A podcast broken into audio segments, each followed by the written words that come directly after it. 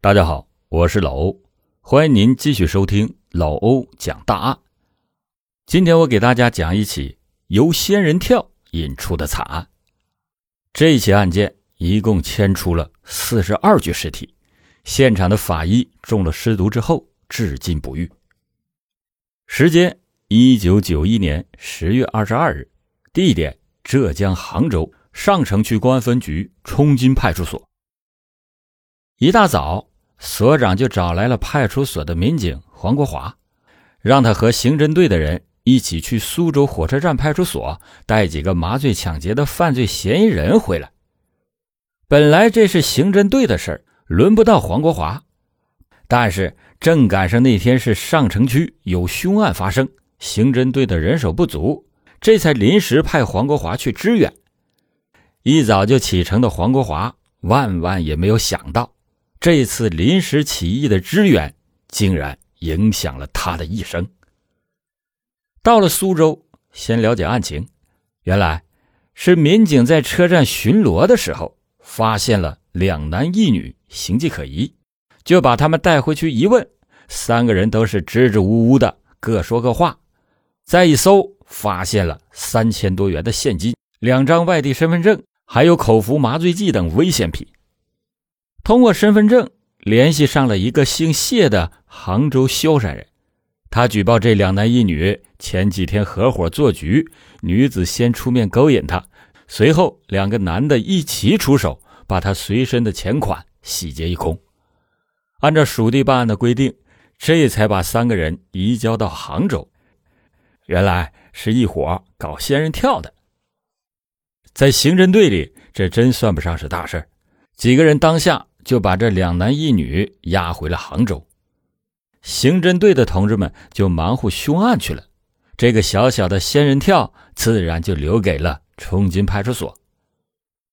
身份信息显示，这三名嫌犯都是齐齐哈尔人，两个男的分别叫贾文革、李秀华，女的名叫徐丽霞。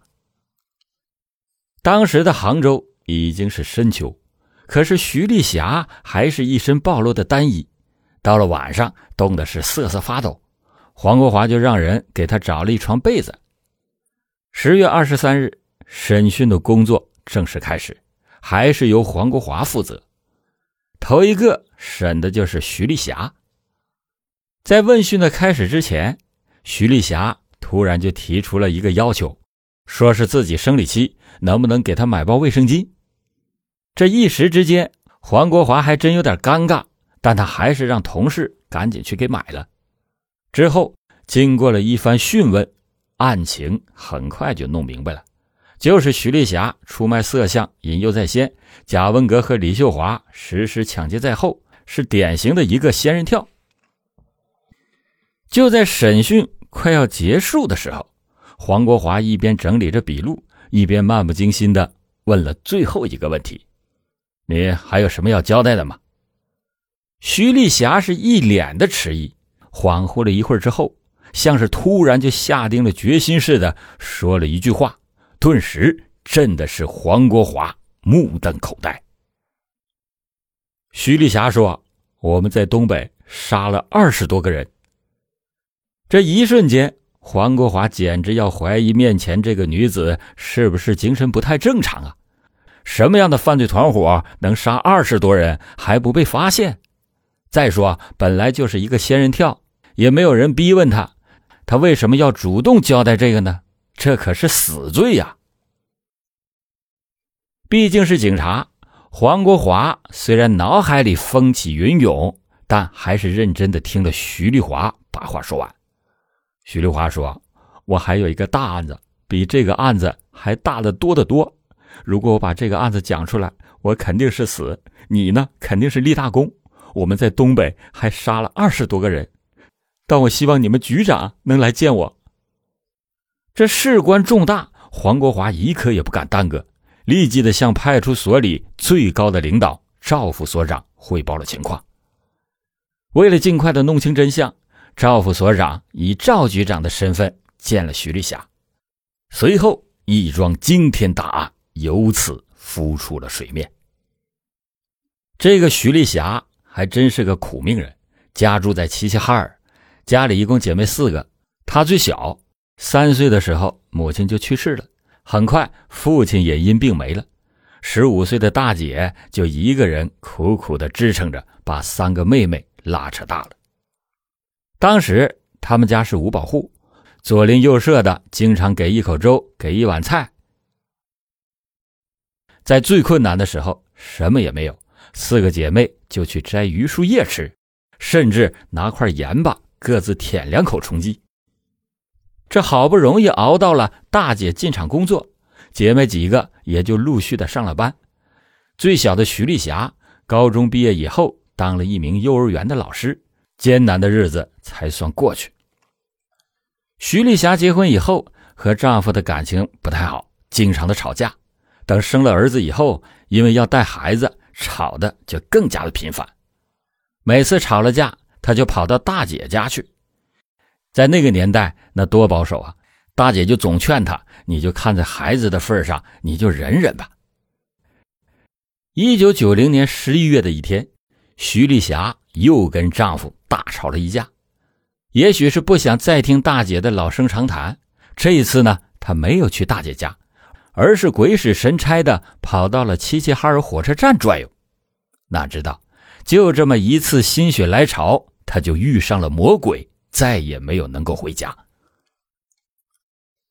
贾文革比徐丽霞大一岁，长得一表人才，曾经是讷河农业机械厂的工人，因为有副好皮囊，又能说会道，进厂没多久就跟师傅的养女李艳珍谈起了恋爱，最后还结了婚。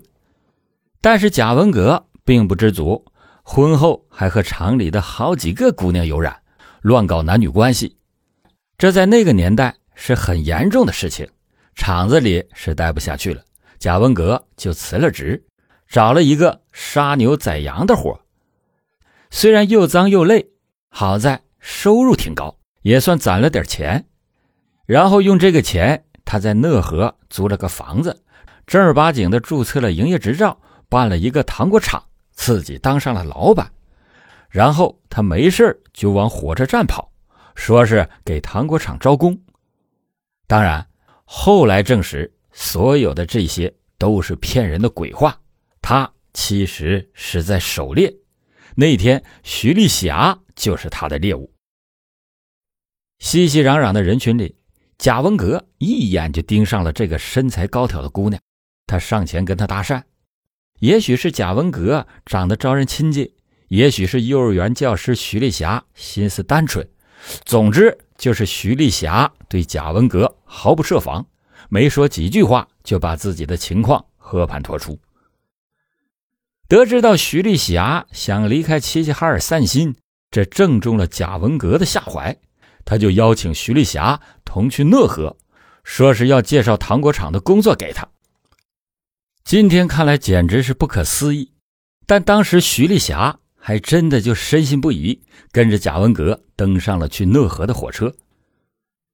贾文革的家就在讷河火车站附近一处租来的平房院落，房子是一共三间，房东老两口住在西屋，隔着一堵院墙，贾文革和妻子李艳珍就住在东屋。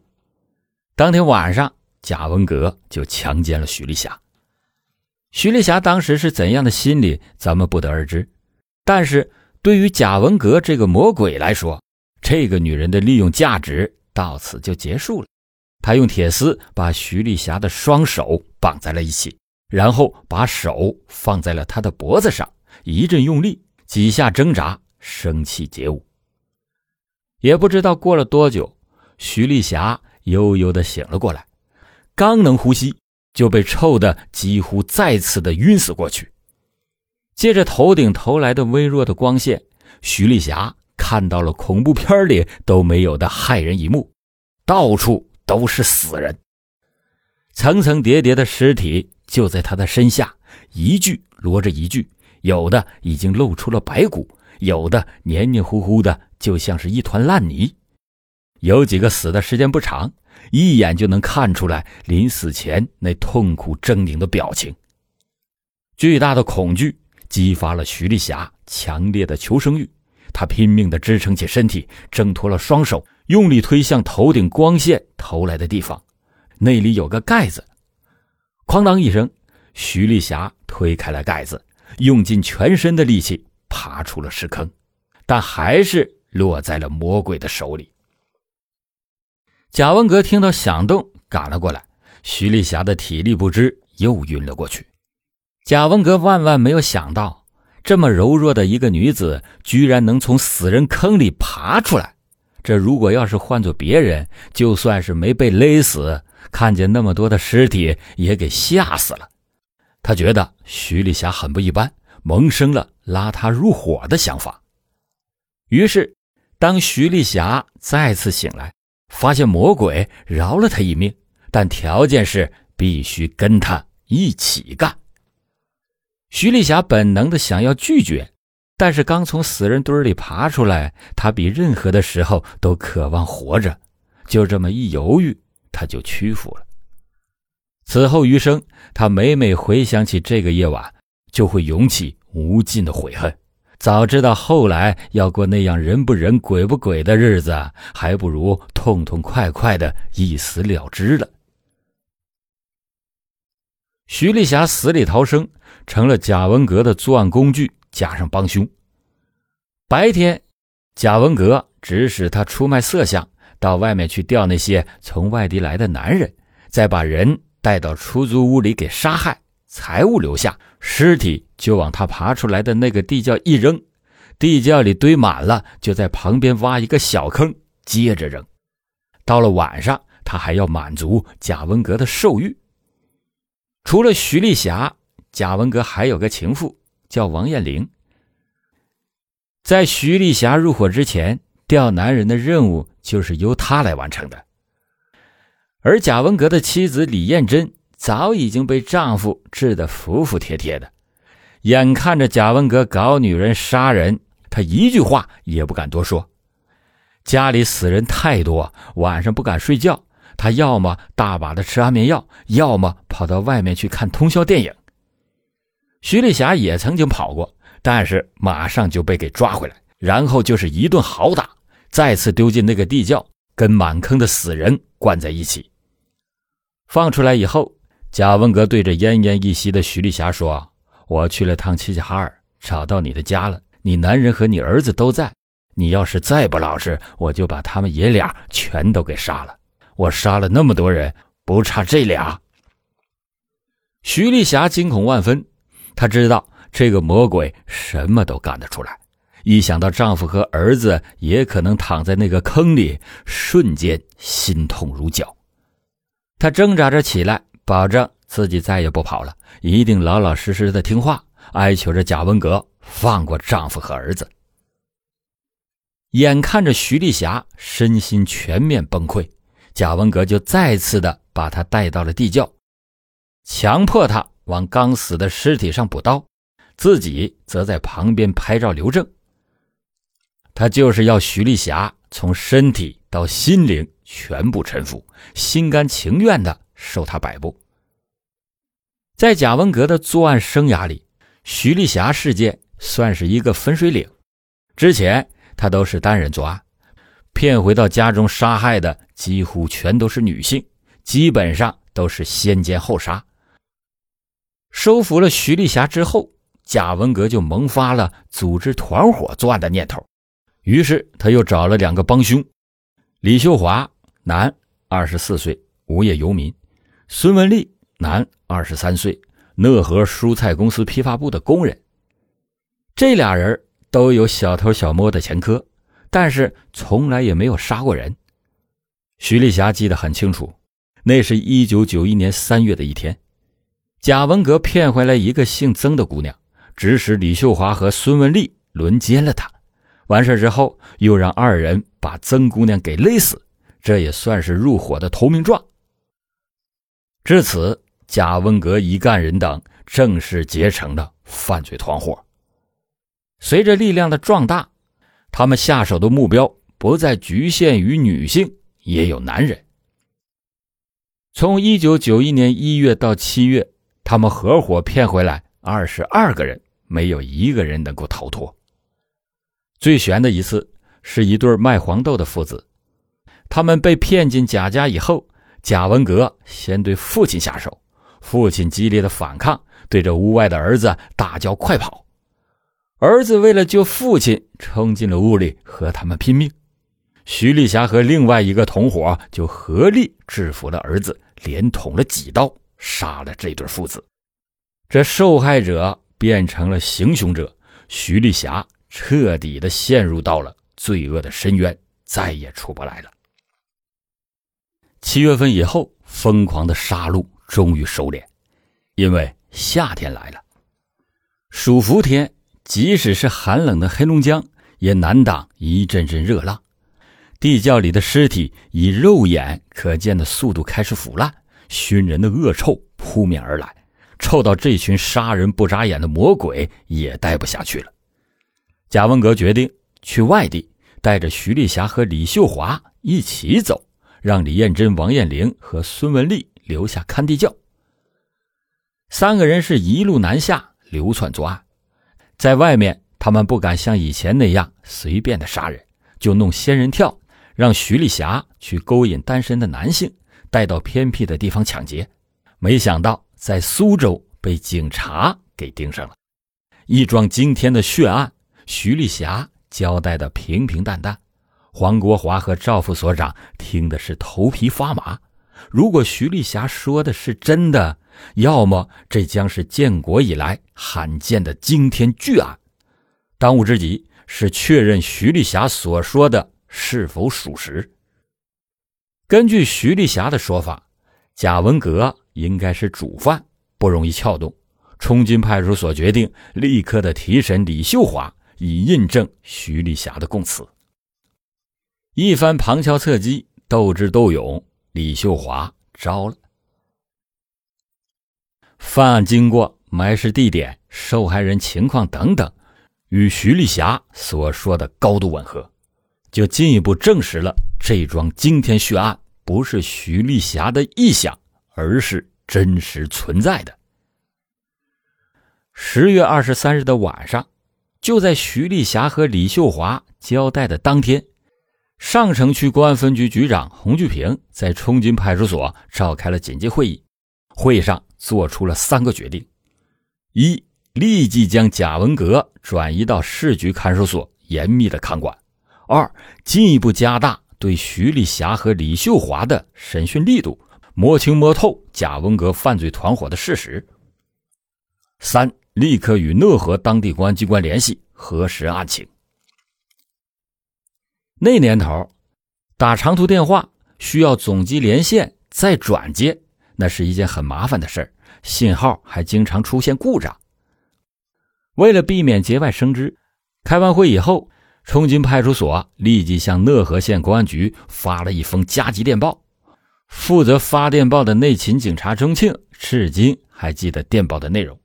电报的内容上说：“我局抓获你县贾文革等人，据交代。”在当地租某某房杀害多人，就地掩埋。妻妻李艳珍、同伙孙文丽共同参与作案。目前，此二人尚在当地负责看管埋尸房屋，请予以协查抓捕，并请及时联系我局。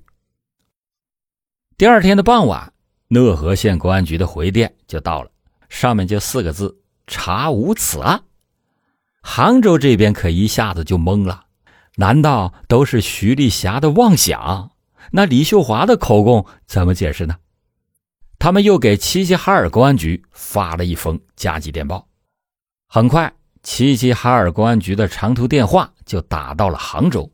电话里面说了两层意思：已经找到了贾文革的住处，并且在现场挖出了十几具尸体，正在进一步的勘查。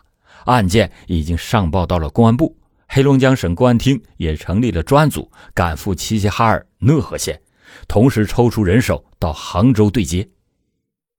这震惊全国的特大凶案——讷河案的侦破工作就此全面展开。咱们花开两朵，各表一枝。先说说讷河这边。本来讷河县公安局接到杭州那边第一封电报以后，是感到匪夷所思的。他们派当地的片警上门查证，没有找到贾文革的家，于是回电查无此案。但是第二天，齐齐哈尔市公安局再次接到杭州发来的电报，那就相当的重视了，要求必须要找到贾文革的家。后来就找到了贾文革的出租屋。当时只有房东老两口在家，警方了解了一些情况以后就离开了。当天，李艳珍回到家中，听说警察来过，第一时间畏罪自杀。再次赶到的警察马上把李艳珍送到医院抢救，同时展开了孙文丽的抓捕和现场勘查工作。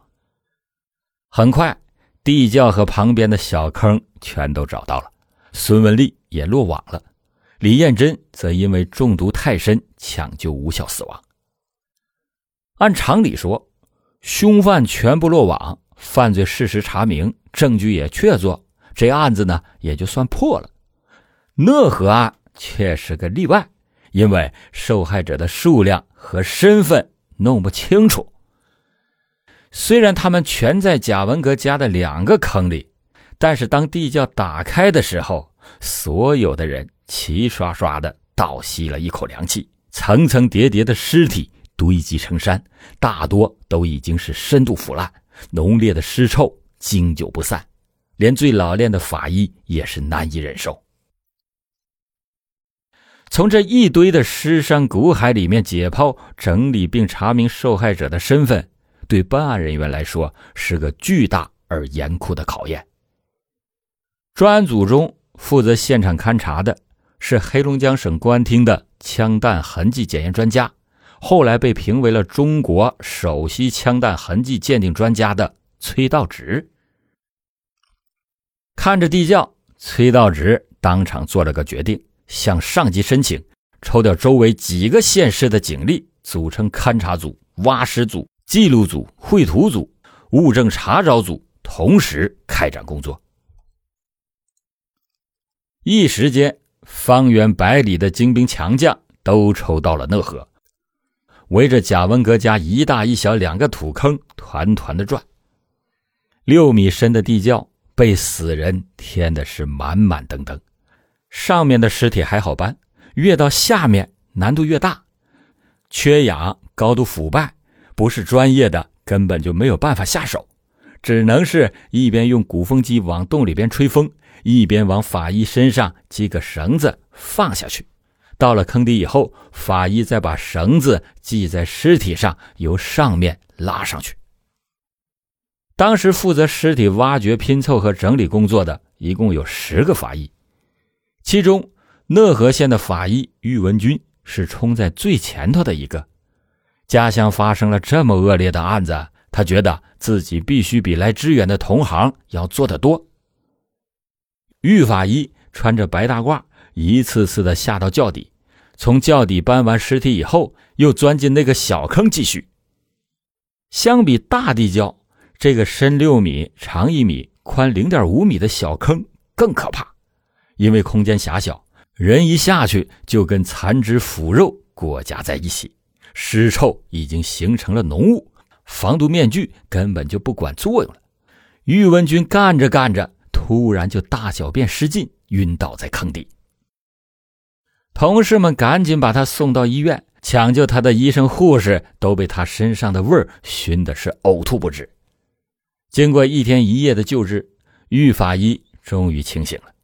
醒来的第二天，他就强撑着赶回了现场继续工作。等到尸体全都搬完，就开始集中解剖阶段。如果要是在今天使用 DNA 技术，可以很快的鉴定遗体，但是在一九九一年，法医们只能是把尸块残骸弄干净以后拼图，还原哪块尸体属于哪位死者，再根据体貌特征辨认死者。因为尸体太多，没办法弄到实验室操作，就在现场支起了五六口大锅。先拿工具把尸骨里边的肌腱组织清理干净，然后放进锅里煮。